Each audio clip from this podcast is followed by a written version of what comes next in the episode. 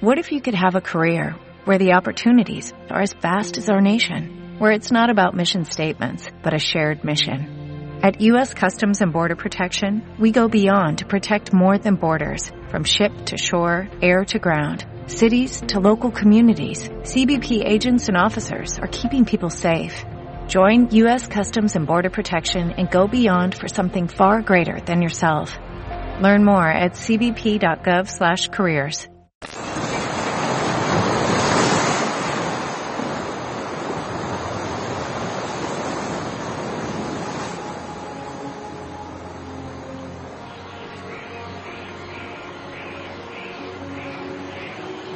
Los 32 eh, rumbos de Josep Guijarro los iniciamos eh, aquí. Josep, director de la revista Rutas eh, del Mundo, ha cogido su rosa de los vientos y la han llevado navegando a tomar puerto en Mallorca. Allí se encuentra esta noche. Josep, muy buenas. Muy buenas noches, sí, desde un puerto de piratería en el siglo XVI Hoy día ya no, ¿eh? afortunadamente los únicos piratas que podemos encontrar aquí son de son de palos, son de coña eh, y todavía sirven. Bueno, y algunos dedicados a la industria del ladrillo, como perdonarás, que también los hay por ahí. De estos también son, son piratas, ¿por qué no decirlo? Ciertamente. Bueno, pues efectivamente, os hablo desde Sóller, desde eh, la isla de Mallorca isla preciosa por demás, eh, pero lo que me trajo aquí mm, hace ya algunos años y he ido pues revisando en el tiempo, en la medida en la que las ocupaciones me lo permiten, es un extraño misterio mm, relacionado con unos ruidos percibidos inicialmente por eh, submarinistas del Instituto Mediterráneo de Estudios Avanzados, después también por los pescadores y que mm, por esas eh, cuestiones del acervo cultural y por la tradición omnística se relacionaron desde un principio con la base de objetos submarinos identificados que según algunos estaría muy cerca de donde me encuentro, en el puerto de Sawyer. Y bueno, parece que en efecto esos ruidos han persistido durante el tiempo. Aún eh, he tenido oportunidad a lo largo de este viaje de hablar con algún pescador que no hace mucho tiempo, hace apenas unas semanas, eh, denunciaba la existencia de objetos que salían del mar. He podido averiguar que tales objetos eh, tenían una razón muy humana, una fiesta protagonizada por alemanes que hicieron fletar una serie de eh, pequeños candelabros eh, aerostáticos eh, en cantidad de unas cuantas decenas que podían causar un efecto luminoso, digamos, sospechoso y atractivo. Por lo tanto, aquellos mallorquines que tuvieran oportunidad de ver hace algunas semanas algo frente a Sawyer, que sepan que era una celebración, que nada tiene que ver con, con, esto. Bueno, y, aparte de esto, pues he tenido oportunidad de conversar con algunos de los expertos que en su día estuvieron involucrados en la búsqueda de explicaciones de este extraño sonido. Tal vez para situar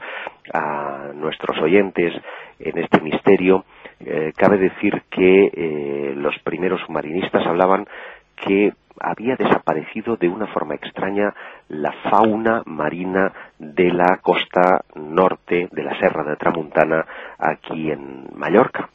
Y se decía, eh, perdona Giuseppe, que esos ruidos que se vienen captando, bueno, por lo menos a nivel informativo han tenido bastante trascendencia, pues como de un lustro a esta parte, que podrían tener algún tipo de influencia en esa alteración de la vida marina. Así es. Eh, de hecho, los pescadores eh, cada vez regresaban con menos capturas a puerto. Los submarinistas decían, los que se dedican a la pesca submarina, que algunas especies mm, ya no solo escaseaban, sino que habían desaparecido. Hace unos meses tuve oportunidad de venir aquí con un equipo de filmación y yo no porque soy muy topo, pero los compañeros se sumergieron eh, con el propósito de filmar y constatar que efectivamente no había nada, era mm, fauna cero y veías un pececito de vez en cuando cuando en estas zonas habían bancos eh, ciertamente importantes. Y bueno, aprovechando que el Pisuerga pasaba por Valladolid, eh, el responsable del Instituto Mediterráneo de Estudios Avanzados inquieto también por la posibilidad de, hallar una explicación a esos extraños sonidos que inicialmente se vincularon con las prospecciones eh, petrolíferas de Repsol en la costa de Tarragona. Se dice que el, agua marina, la solución salina del, agua, eh, puede propagar un sonido a distancias mm, extremadamente largas y que podría tener una explicación, podría radicar en este en este sentido, otros hablaron eh, de la posibilidad de submarinos que pudieran estar llevando a cabo maniobras en los alrededores de eh, naves, eh, en este caso no extraterrestres, sino barcos que pudieran estar lejos. Y, mm, pero todos los submarinistas coincidían en decir que este sonido era cíclico, que se mantenía aproximadamente durante una hora, que era como una suerte de golpe, repito, cíclico, como si algo metálico golpeara eh, el agua sobre, sobre esa superficie y la imaginación popular inmediatamente empezó a hablar de objetos submarinos no identificados. No olvidemos que muy cerca de aquí, en esta sierra de Tramontana, fue donde en el año 79 Pep Climent tuvo oportunidad de filmar el, eh, o de fotografiar, mejor dicho, el eh, asombroso y fascinante caso del ovni de Manises no olvidemos que aquí se han dado extraordinarios eh, avistamientos, eh, siempre mirando hacia Barcelona, de luces eh, fosforescentes increíbles que parecían salir del mar. Incluso, perdona Josep, también se habló en su momento de una especie de mini triángulo de las Bermudas que tendría uno de sus vértices ahí. Sí, señor. En efecto, uno de los vértices del llamado Triángulo del Silencio coincide en el puerto de Sóller, se extendería hasta mm, el puerto de Barcelona y el último de los extremos en el puerto de Denia. Y mira, ayer mismo tenía oportunidad de hablar con el eh, presidente de la asociación eh, colombófila de eh, Binisalem, un pueblecito mm, entrañable que hay aquí en la isla, y mm, me contaban que hace unos meses soltaban más de mil palomas eh, para cubrir una ruta entre Cádiz y Palma de Mallorca y que apenas llegaron menos de 10, eh, porque extrañamente cuando se acercan a las aguas del Triángulo del Silencio, de esta misteriosa zona, eh, hay una serie de perturbaciones electromagnéticas que afectan a su sistema eh, cerebral para guiarse y es en ese momento que las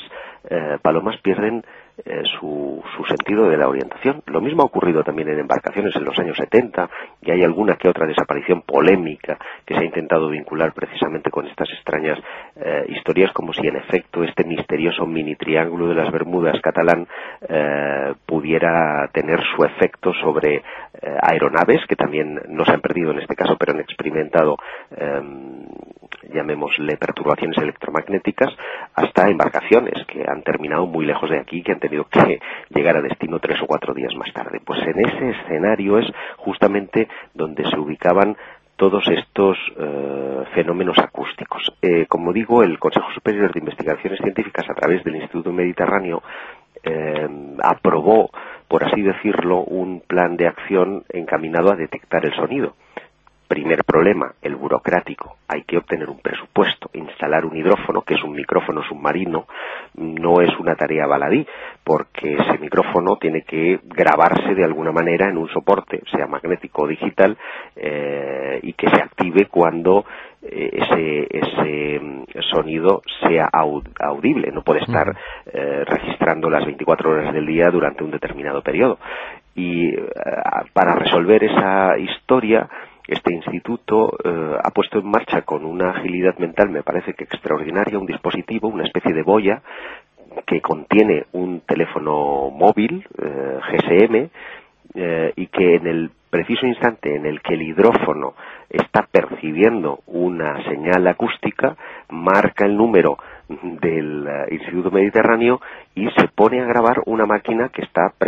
preparada con un software especial para que eh, perciba con la mayor nitidez posible ese sonido. Lamentablemente, cuando todo ha estado concluido, que ha sido este verano, se han instalado ya los hidrófonos, claro, han pasado mucho tiempo desde que las alarmas saltaron. Y a pesar de que, insisto, los pescadores y los marinistas dicen que aún de vez en cuando oyen el sonido, este instituto no ha logrado eh, registrarlos. Sin embargo, sí ha servido para algo respecto a uno de los eh, problemas teóricamente causados eh, por estos eh, sonidos, o en principio atribuibles a esos sonidos, que es sobre la desaparición del lugar de esa fauna marina en la que también, según este estudio, podría tener algo que ver algo de lo que hablamos tanto en este programa, que son los efectos del cambio climático. Así es, no solamente el cambio climático, sino algo mm, propiciado por el hombre, porque lo que sí ha puesto en evidencia en la instalación del hidrófono es la enorme cantidad de sonido eh, que está soportando el fondo marino y que, a juicio de los científicos del IMEDEA, está asustando, está cambiando las pautas alimenticias eh, de muchas especies que han sumergido, eh, se han sumergido mucho más, 10 metros por debajo de lo que sería habitual y por lo tanto se han alejado de las costas y esto motivado al calentamiento de las aguas del Mediterráneo está propiciando la extinción de algunas especies, algo que en lo que ellos quieren poner el acento y que no nos hubiéramos dado cuenta si no se hubiera llevado a cabo una investigación heterodoxa, eh, por así decirlo, que era la búsqueda de ese sonido o presunto sonido extraterrestre. Que tantas y tantas veces ha pasado que se han descubierto cosas importantes a partir de investigaciones de estas características. Estoy acordándome a otro nivel, bueno, relativamente a otro nivel, como eh, se investigó gracias a estudiosos eh, como Michael Hesseman, bueno, pues estudió esos fenómenos lumínicos eh, que provocaban eh, los terremotos y los pequeños movimientos sísmicos,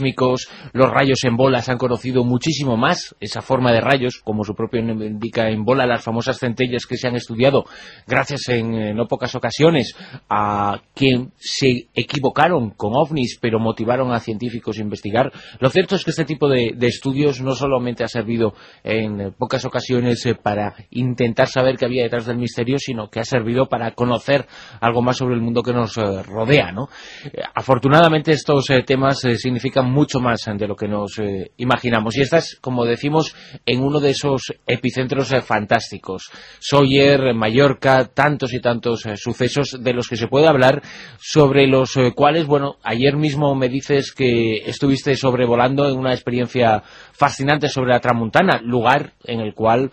cuántos pilotos no han dicho haber visto luces extrañas. Muchísimos, y te recordaré además que se produjo en esta sierra